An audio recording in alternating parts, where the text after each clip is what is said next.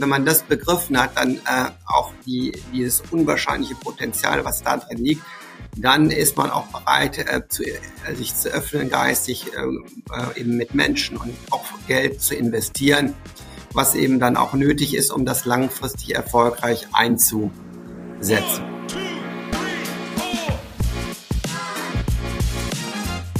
Episode 108 ist für all jene da draußen besonders spannend, die bei unserer Episode Wie führe ich KI im Unternehmen denn ein, die Episode 102 mit dem Tristan Post, so ein bisschen den Frust geschoben haben, weil, naja, wir haben in dem Podcast sehr viel darüber gesprochen, wie kann ich KI denn einführen, wenn ich zum Beispiel ein Startup habe, ein junges Unternehmen, ein kleines Unternehmen, wo wir noch nicht so feste Prozesse haben. Wie bin ich ganz schnell dabei beim Thema KI im Unternehmen? Frust. Warum? Na ja, vielleicht bist du ja in einem größeren Unternehmen, in einem Konzern, wo es Gremien gibt, wo es feste Prozesse gibt, wo wir eben nicht so von jetzt auf gleich entschließen können, hey, wir rufen da mal ein Startup an zum Thema KI und arbeiten mit denen einfach zusammen und machen mit denen ein richtig großes Ding. Und für all jene kommt heute die Wiedergutmachung. Genau darüber sprechen wir nämlich über KI im Unternehmen einführen, wenn ich eben nicht ein kleines, wendiges Schnellboot bin, sondern wenn ich ein etablierter Dampfer bin. Äh, wie mache ich das? Darüber sprechen wir heute. Äh, wer spricht mit euch? Das bin zum einen ich, Sarah Jasmin Hennessen, und mit mir hier ist heute anstelle von Patrick der Alexander. Hallo, ich bin Alexander, Gründer und Geschäftsführer der 121 Watt und äh, ich habe an drei Themen Spaß. An SEO, an Google Analytics, sprich an Daten und an KI. Aber äh, ich finde es wahnsinnig toll, dass wir den äh, Wolfgang, den Wolfgang Hildesheim da haben. Äh, ich sage nur so drei Stichworte, äh, CERN, DESI, äh, IBM, Watson, aber äh, hier auch Buchautor äh, und ähm, Wolfgang, toll, dass du da bist. Ich habe eigentlich jetzt mal zur Einleitung äh, drei ganz schnelle Fragen. Äh, wer bist du? Und äh, was tust du eigentlich und warum äh, äh, liebst du das, was du tust? Ja, vielen Dank, äh, Sarah. Vielen Dank, Alexander, für die Einladung. Ich bin seit vielen Jahren im Umfeld KI tätig, auch genau in dem, was du angesprochen hast, Sarah, eben KI für das Unternehmen, wie man es einfühlt, wie man es nutzen kann und habe das seit vielen Jahren eben bei der IBM hier in verschiedenen Rollen äh, begleitet und auch aufgebaut. Insofern kenne ich das Thema gut. Ähm, und äh, das ist auch etwas, was mir viel Spaß macht, weil eben mit neuen ähm, Techniken auch Innovationen einhergehen. Man kann Dinge eben äh, neu erfinden, beschleunigen, verbessern, verbilligen. Und dieser kreative Prozess mit neuen Techniken macht mir unwahrscheinlich viel Spaß. Das Ganze geht auch eben nur in gemischten Teams, also mit unseren Kunden, mit verschiedenen Rollen und Abteilungen und unseren verschiedenen äh, Kollegen, dann eben äh, gemeinsam in so einen Flow, in ein kreatives Schaffen zu bekommen, um eben KI äh, in die Anwendung zu bringen. Und das ist äh, sehr befriedigend. Und wir kommen ja noch drauf, äh, wenn ich ins Internet schaue, dann äh, kann ich eben auch viele der Anwendungen, die wir in den letzten Jahren gebaut haben, sehen. Und das ist sehr, ähm, sagen wir mal, befriedigend. Jetzt ist ja bei uns so, ähm, und ähm, das soll jetzt nicht zu limitierend wirken, aber manche von uns haben sich ja schon längere Zeit mit KI beschäftigt, aber ich glaube auf so einem ganz anderen äh, Level wie du, weil du bist ja wirklich so richtig tief in der Materie drin. Und dann kam aber ähm, ja so letztes Jahr dieser November 2022 und ähm, ich, ich würde eigentlich gern wissen, hat sich da irgendwas äh, geändert für dich, für, für, für, für dein Umfeld oder sagst du, naja, es ist halt nur irgendein Tool auf den Markt gekommen? Naja, es hat sich natürlich schon sehr, sehr viel geändert, weil plötzlich jeder eigentlich in der Gesellschaft, ähm, auch viele Privatleute KI plötzlich ähm, anwenden konnten und äh, dann in ChatGPT etwas eintippen konnten und dann wie von Geisterhand eben dann die Antwort rauskommt und man Dinge lernt, auch man Dinge findet und ähm, eben beantwortet bekommt, die man gar nicht wusste, so dass man diese Intelligenz live wirklich jeder erfahren konnte und dann das Prompt Engineering, wie ich das also äh, verbessern kann, kürzer werden lasse, dass die Maschine eben so prompt dann auch reagiert, äh, dass man dann sagen kann, Antwort kürzer, dann wird es kürzer, mach mir aus den kurzen aus den Punkten eine Tabelle, dann wurde eine Tabelle drauf. Das ist ja unwahrscheinlich beeindruckend, wie clever und produktiv das ist und wie man eben neue Inhalte damit generiert. Und das, glaube ich, hat jeder, der es mal ausprobiert, erfahren, wie sehr, sehr beeindruckend das ist. Und äh, deswegen ähm, ist jetzt eben ja KI jeden Tag in den Zeitungen, baut aber natürlich auf den Techniken, den Erfahrungen der ganzen Jahre davor auf, weil es das Thema ja schon vorher gab. Und es wird eben eingebettet in eben Infrastrukturen für KI, für das Unternehmen, über die wir jetzt dann später ja dann auch reden. Ähm, jetzt haben wir ja gerade so über diesen, diesen Tag X gesprochen, da kam ChatGPT und jetzt glaube ich, sind wir so nach ein paar Monaten alle so ein bisschen aus dem aus dem Spielplatz Mut raus. Also wir sind so ein bisschen und sehen die Ernsthaftigkeit, die hinter KI steckt. Also auch der Endverbraucher sozusagen im Sinne von der Marketingmanager sieht es jetzt aus zu sagen, hey, KI ist, ist gekommen, um zu bleiben. Das macht was. Unternehmen, die jetzt schon, wenn wir jetzt mal so von ganz einfachen Prozessen sprechen, die KI zum Beispiel im Marketing ChatGPT schon erfolgreich anwenden, die haben so ein paar Schritte voraus. Wie ist es denn jetzt, wenn ich ernsthaft KI im Unternehmen etablieren möchte? Aber ich eben vielleicht ähm, noch nicht so einfach die Freigaben bekomme. Wir gehen jetzt mal aus dem Marketing raus und so ganz grundsätzlich ins Unternehmen. Wie gehen denn Unternehmen vor oder wie gehen Menschen in Unternehmen vor, die große Konzerne sind, die sagen, hey, ähm, so ganz so einfach ist es bei uns nicht, dass ich jetzt einfach ChatGPT nutze, um irgendwelche, davon abgesehen sollte man es eh nicht machen, um so einfach irgendwelche internen Daten auszuwerten oder sowas wie geht man denn verantwortungsvoll vor und wie erreicht man was? Man sagt, ich spüre den Druck, ich will durchstarten mit KI, mit meinem Unternehmen, aber ganz so einfach, wie wir das uns vorstellen, ist es oft ja nicht. Ja, also ich glaube, dass eine der wichtigen Sachen ist, dass erstmal das Unternehmen und äh, jeder Verantwortliche begreift, in was für einem Zeitpunkt in der Entwicklung der Menschheit wir jetzt stehen. Also die äh, Evolution hat eben über viele Millionen von Jahren es geschafft, dass wir uns reproduzieren können, unsere Hardware durch die Fortpflanzung, durch die Gene. Das ist, sagen wir mal, ähm, wie Max Techmat das nennt, Live 1.0. Live 2.0 ist dann, dass das Wissen durch die Sprache weitergegeben wurde. Seit 100.000 Jahren haben wir verschiedene Sprachen. Äh, da, da kann man eben Dinge lernen, den Kindern äh, Dinge weiterbringen und durch die Sprache, durch die Schrift konnte das auch aufgeschrieben werden, so dass das Wissen der Menschheit heute auch unabhängig von der Hardware vorliegt im Internet. Und das war ist Live 2.0. Live 3.0, äh, wie auch das berühmte Buch eben von Max Tegmark heißt, ist eben da, dass jetzt sich die Intelligenz und intelligente Fähigkeit loskoppeln von der Hardware, von der Software und eben äh, gekapselt vorliegen. Und das sind diese Foundation-Modelle oder die Large Language-Modelle, die in dem Chat GPT, das ist das GPT, eben Generative Pre-Trained Transformer Modell, ein großes Modell, was dem diese Modelle, dass diese Fähigkeiten, Antworten zu generieren in sich hat. Und das ist, wird und die Art, wie die Menschen leben und arbeiten, dramatisch verändern.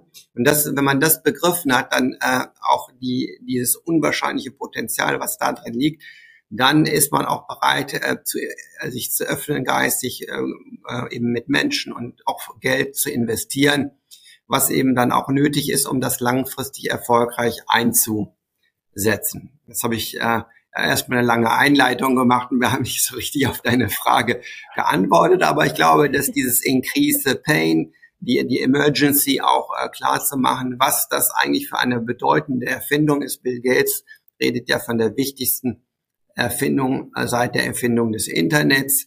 Ähm, das ist sehr wichtig. Oder die aktuelle McKinsey-Studie über äh, für CEOs äh, über eben Generative AI spricht ja von bis zu 24 Billionen Dollar, die eben an zusätzlichem Wert durch diese neue querschnittliche Technologie geschaffen werden. Das ist also schon eine massive Aussage, die es so in der Form noch lange Zeit nicht gegeben hat. Und deshalb lohnt es sich damit zu beschäftigen und in die Details zu gehen.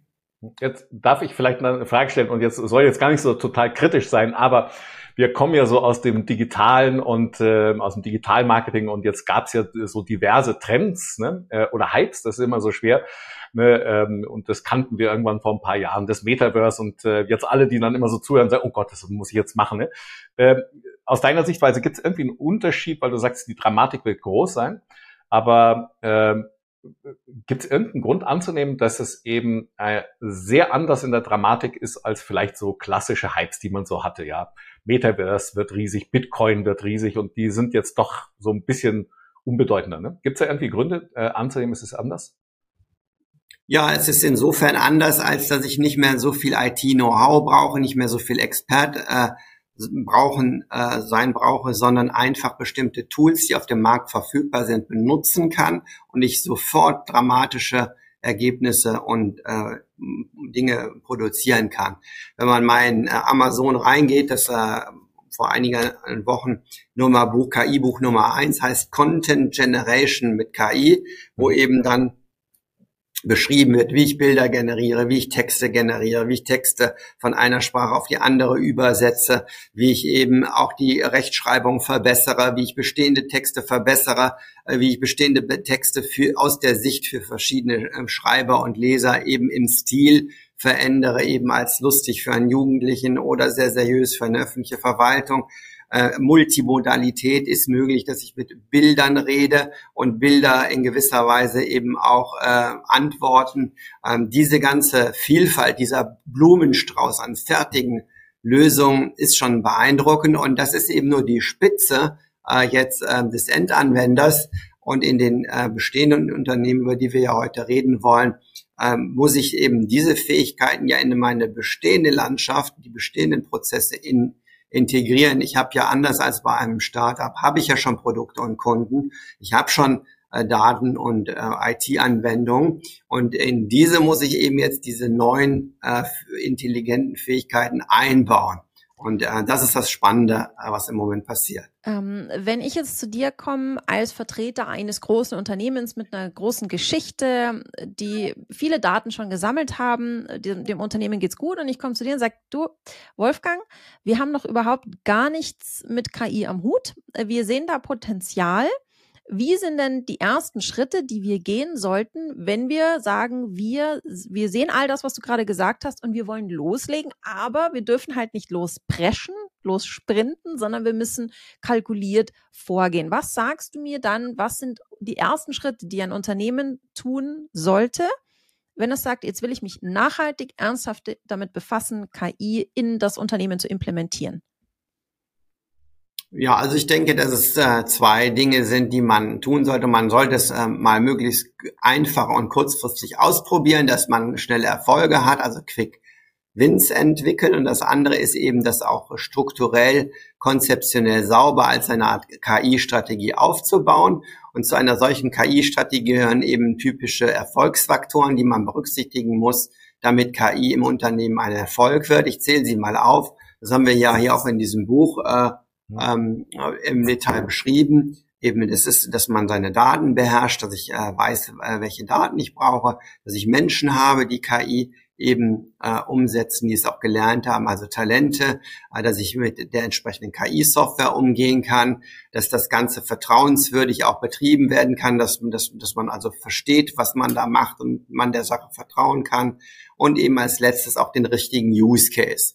Äh, und diese fünf Faktoren kann man jetzt im Einzelnen detaillieren und auf das Unternehmen, seine Probleme, seine Märkte und Kunden anzupassen. Und das macht man typischerweise in agilen Workshops, so dass man äh, in gemischten Teams äh, das sich gemeinsam erarbeitet und aufschreibt. Und dann hat man eben eine KI-Strategie und auch eine Roadmap, wo man anfängt und was man dann umsetzen möchte.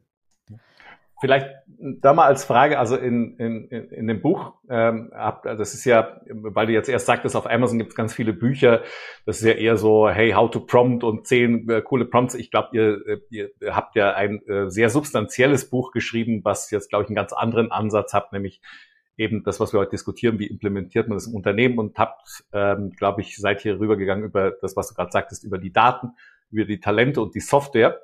Äh, und dann hattest du jetzt zum Schluss gesagt, gibt ja auch bestimmte Use Cases oder Anwendungen und äh, ich glaube, ihr habt so ein bisschen so ein Risikomodell aufgestellt, das nennt sich, glaube ich, AI ist MC Quadrat, ne? äh, was jetzt erstmal für einen Physiker, äh, was du ja bist, ne, total schön ist, auch sowas sagen zu können.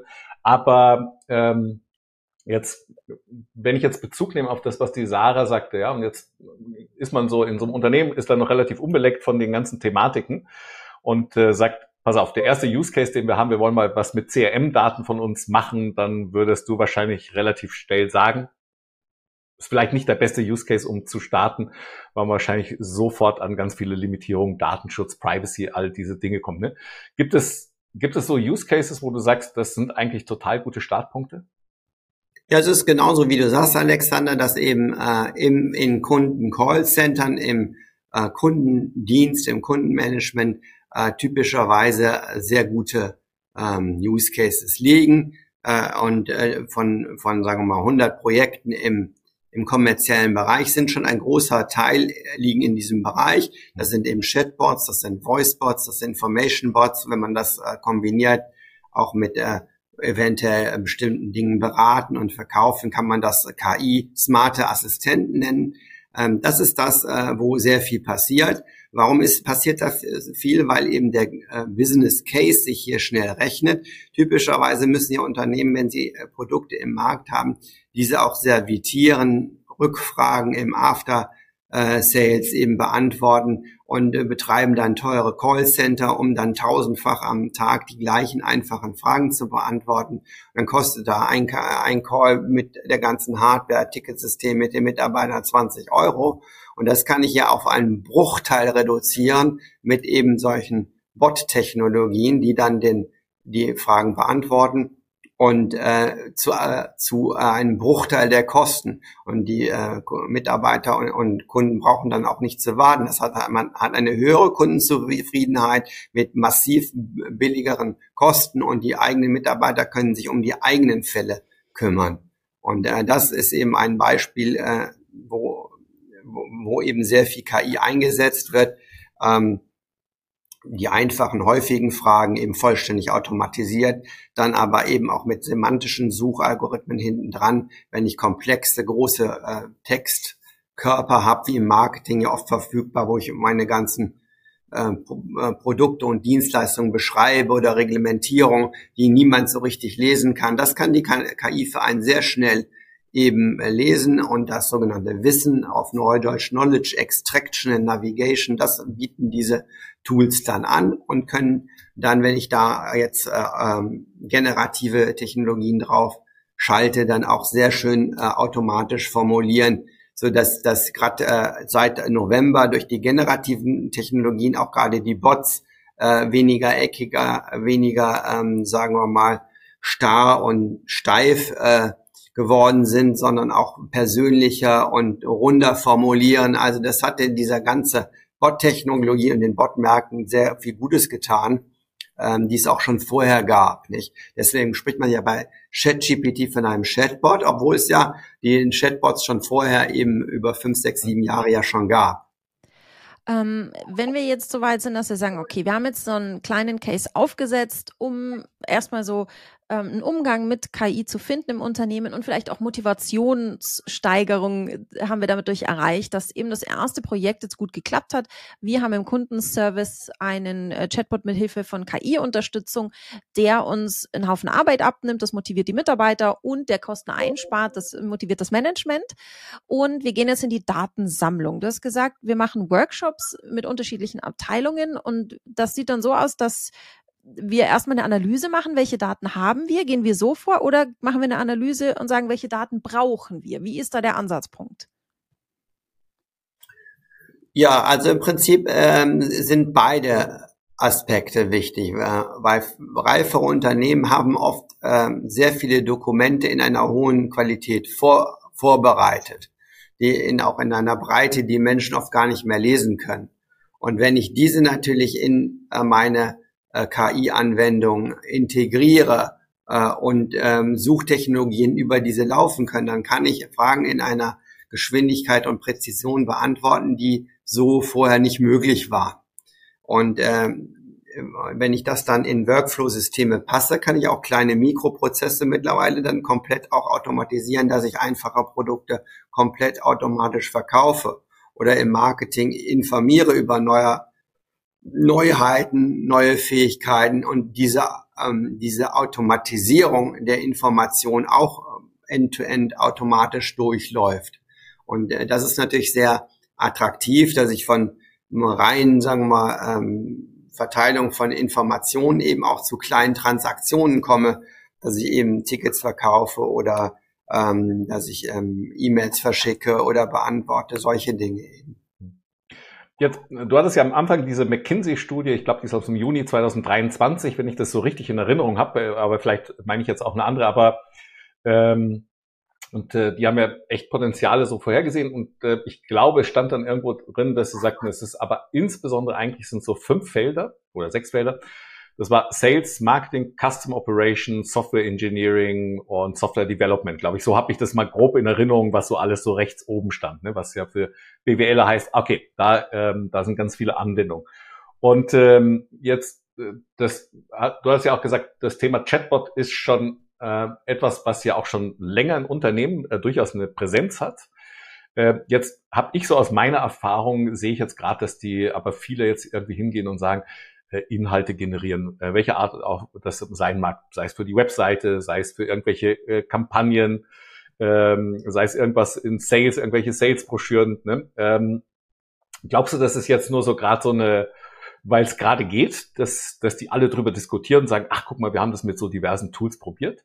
Das ist ja toll, kann man jetzt Texte generieren und das ist aber wie so ein Strohfeuer und dann guckt man eigentlich auf ganz andere Applikationen oder würdest du sagen, dieses ganze Thema Content-Generierung, das ist, das eigentlich ein riesen Nexus-Thema? Naja, das ist schon ein Quantensprung in der Verwaltung von Wissen äh, ähm, der Menschheit, wie ich das am Anfang probiert habe, eben auch ähm, zu erklären, Live 3.0 eben, dass man Intelligenz, neue Formen von Intelligenzen eben auch schafft, wo eben die Anwendung ChatGPT ist ja nur eine eine von äh, Zehntausenden möglicher Anwendungen, die eben auf ein Large Language Modell, eben das GPT-Modell, mhm. zugreift in Form von Fragen und Antworten und das so, so tut, als würde sie eben äh, eben mit einem einem reden. Ähm, aber man könnte eben auch viele andere Dinge bauen. Äh, und das Interessante ist, dass eben die die neuronalen Netze, die tiefen neuronalen Netze, ähm, die auf äh, den Daten aufbauen, das Wissen, was in den äh, Daten, auf denen ich äh, trainiere, eben auch abstrahiert, also eine Wissensrepräsentation schafft über große Datenkörper, in denen dann auch Dinge eben auftauchen können, die ich vorher nicht weiß, dass ich also Forschungstools der Zukunft bauen werde auf der Basis von sequenzierten Daten. Ähm, man denke jetzt nur mal an die Medizin, an äh, Genomics, Protonics, äh, ähm, äh, überall, wo ich sequenzierte digitale Daten habe, äh, kann ich jetzt anfangen zu verstehen, was steckt da eigentlich drin. Und diese Techniken werden eben auch Dinge finden, ähm, die wir gar nicht gesucht haben. Und wir müssen auch lernen zu verstehen, was diese Netze verstehen. Also ist eine ganz neue Art von Wissensverwaltung entsteht. Äh, und da ist die Anwendung ähm, eben im Kundendienst, die jetzt McKinsey von den 25 Billionen Dollar Productivity äh, äh, weist eben äh, zum Beispiel den Kundendienst als kerngenerativen Use Case aus, in dem vier bis fünf Milliarden direkt gespart werden durch diese Effekte, die ich eben erzählt habe, dass ich eben bei Callcenter äh, hier ähm, schneller, besser betreiben kann mit niedrigen Kosten, aber indirekt eben in allen anderen ähm, fachlichen Prozessen des Unternehmens wird es auch eben äh, einige Prozent an Produktivität nehmen und Erfindungen machen. Und das ist eben in der detaillierten Variante der Studie, die ich eben mal, kann sich jeder eben runterladen im Internet. Für seine Industrie kann man dann eben sehen, was da eben möglich ist. Insofern äh, ist das äh, der Kundenservice, Kundendienstleistungen, Callcenter und so weiter, das ist ein Sweet Spot, um aktuell anzufangen. Mhm. Aber langfristig wird es ähm, große Teile des Unternehmens auch transformieren. Ähm, wenn wir jetzt wieder zurückgehen in unser Unternehmen, das KI einführen möchte. Wir haben uns zusammengesetzt, wir haben Daten gesammelt, wir haben geschaut, welche Daten haben wir, wir haben geschaut, welche Daten wollen wir oder brauchen wir, um auf all das vorbereitet zu sein, was in den nächsten Monaten bis Jahren in Sachen KI kommen wird. Aber wir haben ja nicht jede Lösung, die es da draußen so gibt, äh, so einfach wie ChatGPT im, im, im Zugang, dass wir uns einfach einloggen und wir können loslegen, sondern wenn ich das ins Unternehmen holen möchte und vor allem eben nicht mit den Daten im Internet unterwegs sein möchte, zum Beispiel wenn wir jetzt von internen Daten sprechen, dann brauche ich da ja wahrscheinlich auch einen bestimmten bestimmte Art von Menschen. Also ich glaube, ein zweiter Punkt hattest du vorher gesagt, ist das Thema Talente. Wenn wir jetzt das Datenthema ein bisschen hinter uns lassen und zum Thema Talente gehen, wenn ich als Unternehmen sage, ich möchte KI ähm, nachhaltig bei uns implementieren, dann brauche ich da ja auch spezielle Leute. Was, was sagst du mir, wenn ich jetzt als die Vertreterin des Unternehmens zu dir komme, lieber Wolfgang, auf wen muss ich dann in den nächsten Wochen, Monaten, Jahren so schauen? Wo, wie sollte ich meine Stellen anzeigen und meine Personalstruktur gestalten? Ja, ich muss eben äh, Talente, die eben auch ausgebildet sind im Bereich KI, einstellen, dort investieren, weil ich äh, das auch nicht erfinden kann, als äh, die Bundesregierung KI als strategisch wichtiges Thema vor einigen Jahren entdeckt hat, hat sie gesagt, wir erschaffen 100 neue Professuren. Wir wollen so und so viel Tausende und Zehntausende von Studenten in diesem Umfeld eben schaffen. Und da sind ähm, eben eine ganze Reihe von neuen Jobrollen entstanden, wie eben Deep Learning Experte, Machine Learning Experte, Data Scientists, die das studiert haben und auch ganz spezielle neue Studiengänge, die genau das gelernt haben. Und wenn ich solche Menschen überhaupt nicht habe, dann ähm, dann mache ich es im Prinzip auch nicht.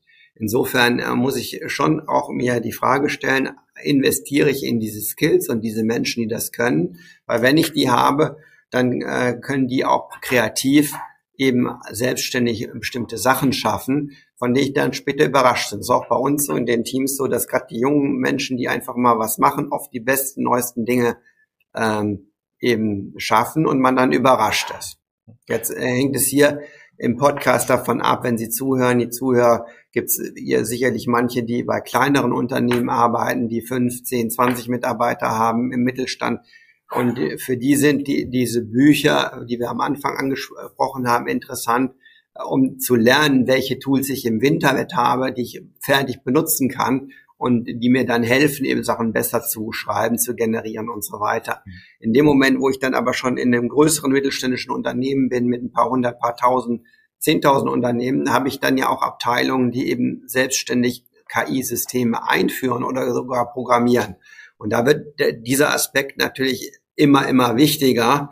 Wenn ich eine große IT-Abteilung habe und ich habe keinen Data Scientisten, dann fehlt mir der gesamte Wertschöpfungs äh, Grad eben in, in, in, bei höheren digitalen Reifegraden, äh, dass ich eben Daten auch auswerte, da automatische Dinge draus mache wie KI, das fehlt mir dann. Ja, insofern muss ich in diese Leute unbedingt investieren. Ich kann auch, wenn ich eben ein mittelständisches Unternehmen bin, das haben wir ja auch beschrieben jetzt hier in dem Buch, was wir immer schon ein paar Mal angesprochen haben, auch alle Leute in meiner IT, in meinem Unternehmen mal auflisten und schauen, wer von denen hat eigentlich mit KI zu tun und versteht ähm, da was von, um einen Überblick zu bekommen, äh, ob ich hier eigentlich dabei bin oder noch nicht, äh, was für Fähigkeiten mir fehlen.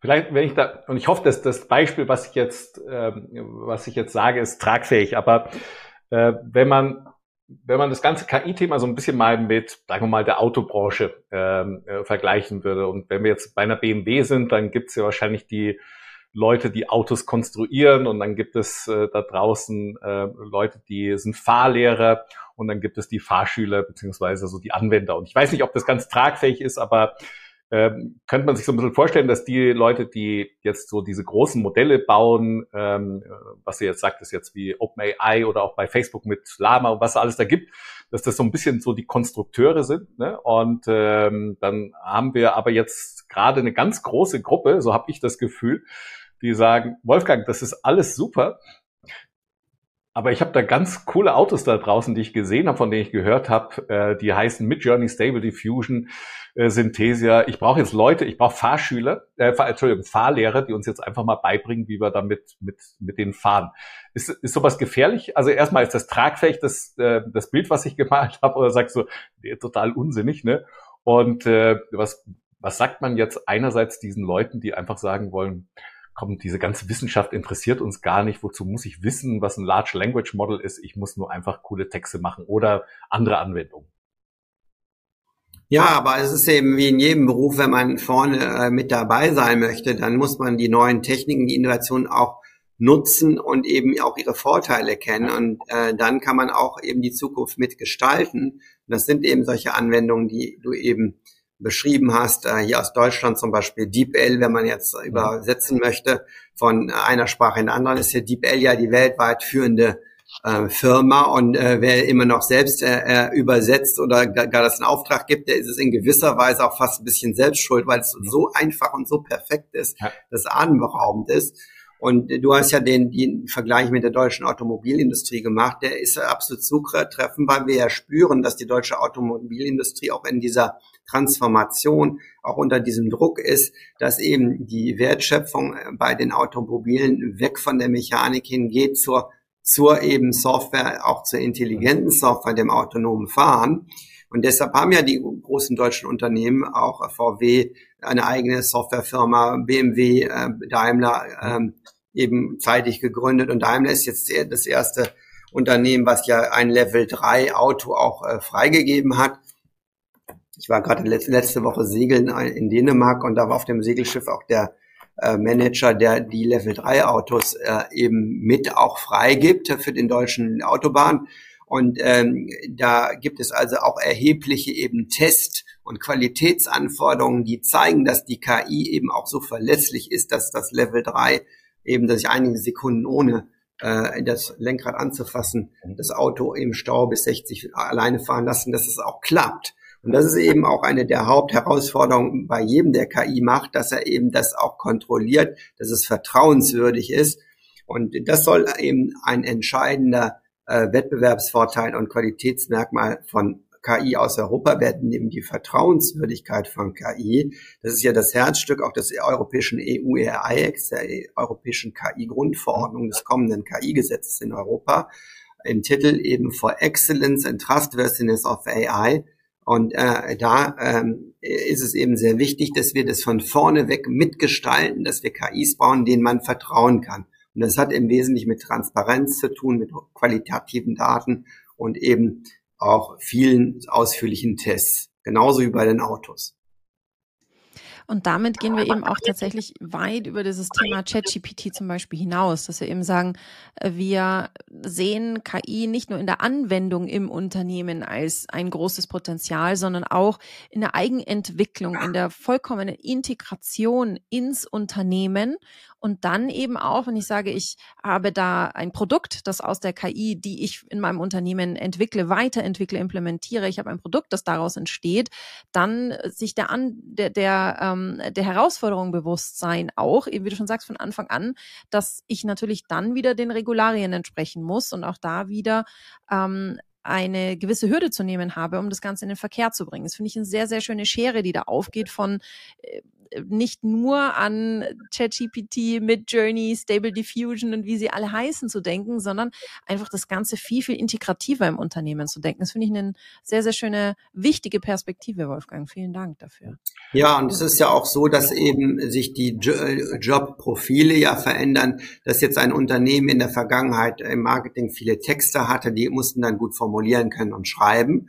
Und äh, für eben Qualitätstexte, die jetzt nicht so eine hoch äh, schriftstellerische Qualität brauchen, sondern die regelmäßig über bestimmte Dinge informieren. Das können jetzt diese generativen Technologien besser. Und um das, dass, dass man das dann auch genau so macht, wie man will, auch äh, für den Leser äh, im Stil genau das trifft, muss ich eben die Prompts in den generativen Technologien eben auch ordentlich bedienen können. Und deshalb entstehen ja jetzt sogenannte Prompt Engineering Rollen. Das heißt, äh, der ein oder andere reine Texter-Job in dem Sinne wird hier auch eben äh, weniger werden. Dafür aber eben neue Rollen, eben wie Prompt Engineering, Prompt Tuning, Model äh, Engineering, Model Tuning, äh, eben mit immer höheren Aufwänden, auch in Richtung Data Science, ähm, äh, dann eben entstehen. Und das sind dann auch die top bezahlten Jobs, die dann auch bestimmte ähm, Fähigkeiten anbieten werden, die es bis jetzt nicht gab, wo also der Wettbewerbsunterschied auch im Marketing entstehen wird,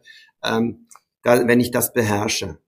Wolfgang, vielleicht da, da mal also als Frage. Also und Sarah, ich weiß gar nicht, ob ich da für dich reden darf, ne? Aber also die Sarah und ich, wir wir wir sind schon so klassische Marketer, ne? Und äh, Sarah, was hast du gelernt? Ähm, tatsächlich äh, Certified Digital Marketing Manager und ja. studiert habe ich Literaturwissenschaft ja. und äh, Bachelor of Education. Ja. das ist ganz weit und, weg. äh, ich bin ich bin Betriebswirt ne, und Wolfgang, äh, wir sind, also kann ich glaube ich sagen, Sarah, wir sind total motiviert, Ich habe total Spaß an diesen Themen. Ne? Und äh, ich komme jetzt aber natürlich jetzt von, von außen und ähm, äh, habe so ein bisschen Ahnung von Daten, aber Data Scientist ist schon ganz was anderes. Ne? Äh, wenn, wenn du jetzt so Leute hättest wie uns, würdest du sagen, pass auf, das sind so fünf Sachen, die ihr machen könnt, um da in das Thema reinzukommen. Äh, beschäftigt euch damit oder sagst du, das nicht böse sein, Alexander, aber aber das, das ist einfach, das ist, das, das geht, das funktioniert so nicht. Ne? Also man kann nicht plötzlich so fünf Jahre Studium, 20 Jahre Berufserfahrung dann einfach mal mit ein paar Bücher lesen. Ne? Äh, also gibt's so, gibt's so, gibt's so einen Ansatz für uns, was Sarah und ich machen könnten? Ja, ich würde mich mit dem Thema mit Leidenschaft und Begeisterung beschäftigen und eben mit solchen Büchern und auch der Bedienung der verfügbaren Tools anfangen. Äh, und äh, dann eben schauen, was euch Spaß macht, wo ihr euch wohlfühlt und ähm, sich einfach von der Begeisterung hier treiben zu lassen, was jetzt Maschinen eigentlich machen können. Lass uns noch mal 20, 30 Jahre zurückgehen, als das Internet anfing. Wie, wie schrecklich sahen da die Seiten aus? Äh, äh, Netscape, Alta Vista, äh, ähm, die ersten HTML, das sah eigentlich sch schlecht und fürchterlich aus. Und als damals dann jemand vom E-Business geredet hat, äh, da sagte man, oh, das ist noch weit weg. Heute ist das quasi die Weltwirtschaft. Die ganze Weltwirtschaft ist da reingegangen. Das heißt, wenn man das eng be begleitet, auch da Fortbildungen macht, das, das lernt auch, äh, wie es jetzt entsteht, dann kann man mit sehr einfachen kleinen Schritten enorme Dinge erreichen. Also die, äh, die viele der Startups, die jetzt Prompt Engineering machen, die haben ja überhaupt gar keinen Data Science äh, nötig, sondern die, die sammeln einfach diese Inhalte für die Prompts. Ja? Mhm. Insofern glaube ich, ist mit einem hohen Energieniveau äh, und Leidenschaft sich damit beschäftigen, das wird auf alle Fälle jeden, der es macht, sowohl äh, für den Berufsleben als auch fürs Gehalt äh, und so weiter sehr, sehr viel bringen. Ja. Ja, also das heißt, wir sind nicht komplett raus, sondern es hängt jetzt eigentlich von unserer Begeisterung ab. Ne?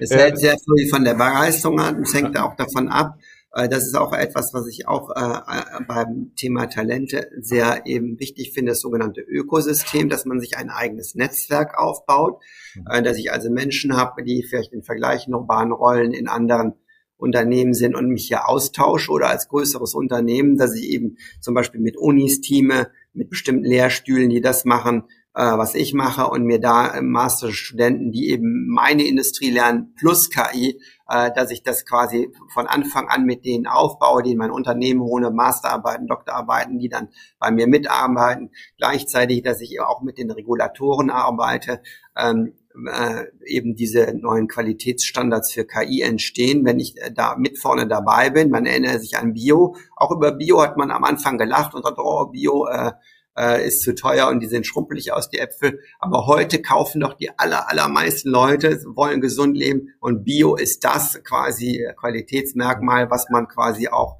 verfolgt. Und so wird es eben mit KI auch sein, dass es KI-Labels entstehen werden mit, mit, hoher Testqualität, mit Transparenz, welche Daten drin sind, so dass ich sage, dem traue ich, ja. Und so ist eben das Ökosystem für ein Unternehmen zwischen Universität, zwischen den Startups, die Sarah am Anfang angesprochen hat, die ich vielleicht als Großunternehmen kaufen kann, gründen kann, dann aber auch der Politik und meinen Kunden. Wenn ich hier ein Ökosystem habe, kann ich die Zukunft hier gestalten. Wir lassen uns nicht ja alle vergessen, dass diese Large Language Modelle werden pro Industrie äh, geschaffen werden, für jeden Fachbereich. Das heißt, unsere gesamte Arbeit wird sich dramatisch verändern. Wer das mitgestaltet, hat einen Vorteil und hat auch mehr Spaß. Ich finde, das waren eigentlich schon die perfekten Abschlussworte, lieber Wolfgang. Ähm, wir sind auch schon so langsam am Ende der Episode angekommen. Ähm, lieber Wolfgang, unsere Gäste bekommen hier immer das letzte Wort. Das heißt, du hast jetzt noch ein paar Minütchen Zeit oder ein paar Momente Zeit, dir deine letzten Worte zurechtzulegen, bevor ähm, ich die HörerInnen zum Alexander rüberschicke und dann zu dir, möchte ich aber noch vielen, vielen Dank sagen für diese spannende neue Perspektive auf das Thema KI. Und wenn du diese Episode super spannend fandest, dann schau in die Show Notes. Da verlinken wir äh, die Dinge, die wir gesagt haben. Da verlinken wir Wolfgangs Buch. Da könnt ihr euch so ein bisschen schlau lesen. Wenn dir das, wenn dir das gefallen hat, was wir hier gemacht haben, dann freuen wir uns über eine 5-Sterne-Bewertung. Und ich bin mir sicher, wir sind bei Episode 108. Es wird noch einige Episoden mehr geben, die ebenso spannend sind. Deswegen lohnt es sich, uns bei allen gängigen Podcast-Portalen oder bei YouTube zu folgen. Ich sag äh, vielen Dank. Ich bin um einiges schlauer. Und äh, wie geht's dir, Alexander? Ja, also ich, ähm, ich wollte jetzt mal aus so meiner Perspektive, weil ich habe da echt total Spaß an den Themen und ähm, hatte, wollte da noch zwei Namen reinbringen, die mich mindestens immer so total motivieren, obwohl die jetzt wirklich aus einem sehr, sehr äh, tiefen Hintergrund kommen. Das ist, äh, da haben wir davor gesprochen, Wolfgang, ne?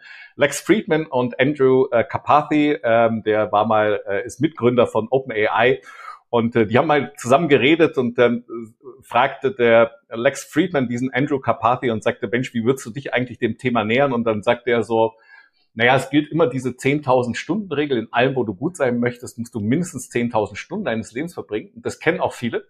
Ich fand aber dann total interessant, was er dann sagte, so um sich mit solchen Themen wie jetzt äh, KI zu beschäftigen, sagt, konzentriere dich vielleicht nicht auf, äh, lern jetzt Prompt Engineering, lern jetzt Large Language Models und all dieses, sondern sagte, fang einfach mal an und konzentriere dich auf die 10.000 Stunden, dass du äh, irgendwie an die kommst, äh, weil das macht vielleicht den Unterschied. Wir legen alle, werden alle falsch liegen.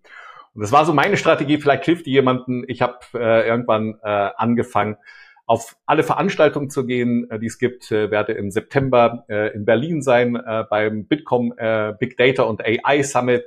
Äh, besuche. Es gibt so eine Seite, die heißt Meetups. Da kann man dann sehr äh, konkret suchen, auch nach AI-Meetups beispielsweise und habe mich mal überall reingesetzt. Und beim ersten Mal versteht man wenig ne? und man merkt dann so, äh, mindestens man äh, versteht immer mehr. Ne? Und ähm, Deswegen fand ich das äh, super, lieber Wolfgang. Äh, ich habe fand es extrem interessant, dass wir eben jetzt nicht über nur so, naja, da wollen wir mal so einen Text erstellen, wie geht es, sondern äh, hier auch mal so ein bisschen den Schirm größer äh, aufgespannt haben äh, und äh, super interessant. Und das sind jetzt deine letzten Worte, Wolfgang. Ja, meine letzten Worte. Ähm, äh, also ich bin auch großer Fan äh, von Lex Friedmann und kann jedem das äh, nur ans Herz legen. Äh, es ist nicht nur einer der besten Podcasts zu KI, sondern auch eben zu ähm, Physik, das Universum, äh, die Zukunft äh, der Menschheit in diesem Universum. Also ganz, ganz tolle Leute und man kann sehr viel lernen, lege ich jedem an, ans Herz, zum Beispiel über Spotify, aber gibt's auf verschiedenen Kanälen. Äh, für junge Menschen, denke ich, ähm, sollten sich von deiner Regel mit den 10.000 Stunden, Alexander, nicht abschrecken lassen. Das ist ja bei solchen neuen, heißen Themen, äh, die so schnell gehen, viel einfacher einen Vorteil zu haben. Und wenn man nur 100 Stunden Vorsprung hat, ist man schon der Experte und kann einen Haufen Geld verdienen und Spaß haben und ist vorne dabei. Mein Sohn hatte mich immer gefragt, Papa, was soll ich machen? Und ich habe gesagt, investiere und lerne in einem Megatrend. Selbst wenn du nicht der Beste bist, spült dich der Trend mit nach oben. Und äh, wenn du der Beste bei Atomkraftwerken bist und die werden abgeschaltet, äh, dann äh, hast du ein Problem. Insofern ist das sicher ein Megatrend, der uns nicht verlassen wird. Und äh, jeder, jeder junge Mensch, jedes Unternehmen, jede Stadt, äh, Deutschland, der Kontinent hat einen großen, großen Vorteil, wenn wir da mitmachen. Äh, sollten wir das nicht machen, werden wir auf alle Fälle noch deutlicher abhängig werden von denen, die es machen. Und es geht hier auch äh, jetzt, um mal nochmal auf äh, in der großen Perspektive zu enden, um nichts anderes als die digitale Souveränität von Europa, von äh, äh, ähm, Deutschland, dass wir unser kulturelles Erbe, unsere Sprache, unsere Kultur eben auch intelligent äh, verarbeiten und Tools schaffen, die eben auch zugänglich zu machen, zu navigieren. Und ähm, wenn wir das nicht machen, werden es andere für uns machen und wir würden unsere digitale Souveränität verlieren. Das würde aber wesentlich weniger Spaß machen, als eben die digitale Souveränität selbstständig zu gestalten. Und insofern macht mir das, was ich mache, hier viel Spaß und vielen Dank für den Podcast. Sagt Dr. Wolfgang Hildesheim im 121 Stunden Talk.